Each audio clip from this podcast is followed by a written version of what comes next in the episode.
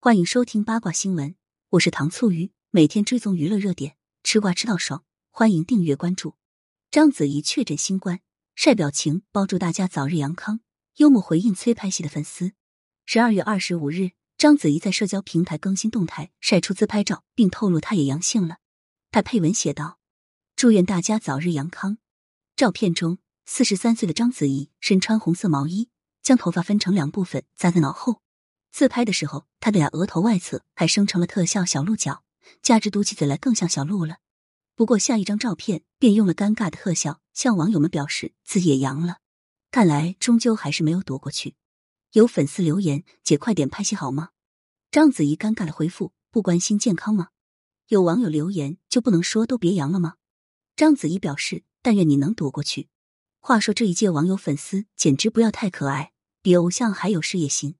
还有网友看热闹不怕事大，一本正经的给章子怡提治疗嗓子痒的方案，称吃无骨鸡爪有效，让他帮忙挠挠。路人直呼这是个妙招，建议不去骨的效果会更好。其实章子怡被传染只是时间问题。早在十二月二十一日的时候，曾去澳门参加电影节，在这场活动上，她凭借《我和我的父辈》获得金莲花最佳女主角奖以及澳门国际电影节最佳导演奖。演而优则导，不愧是张导。后来他又在澳门游玩，见了不少朋友，想必被感染，也就是在这期间吧。话说汪峰和女儿醒醒现在还好吗？如今大家对明星感染新冠一事早已经见怪不怪了，反而觉得阳了才是正常的。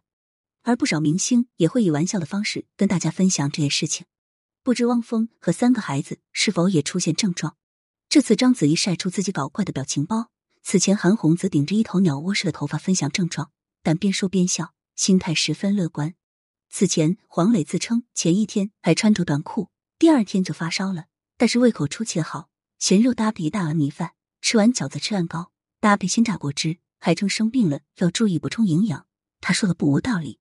黄磊根据症状推出自己感染的毒株是干饭猪，还有林更新发烧后买不到退烧贴，用起了纸尿裤代替。小沈阳确诊时还出现了脸部过敏的症状，自嘲是米痒痒。岳云鹏分享一分钟放一个屁的症状，引发了不少网友的共鸣。明星们越是以这种轻松诙谐的方式告知大家自己确诊新冠一事，越是让大家没那恐慌。不阳最好，阳了也不怕，交给时间，一定会挺过来的。